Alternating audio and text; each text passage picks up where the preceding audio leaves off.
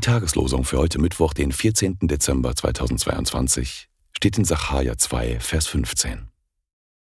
Es sollen viele Völker sich zum Herrn wenden und sollen mein Volk sein.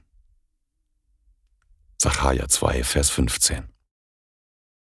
Der Lehrtext für heute steht in Offenbarung 7, Vers 9.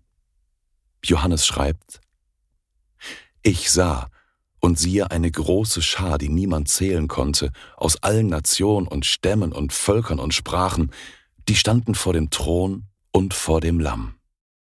Offenbarung 7, Vers 9. Die Losungen werden herausgegeben von der Evangelischen Brüderunität Brüdergemeine.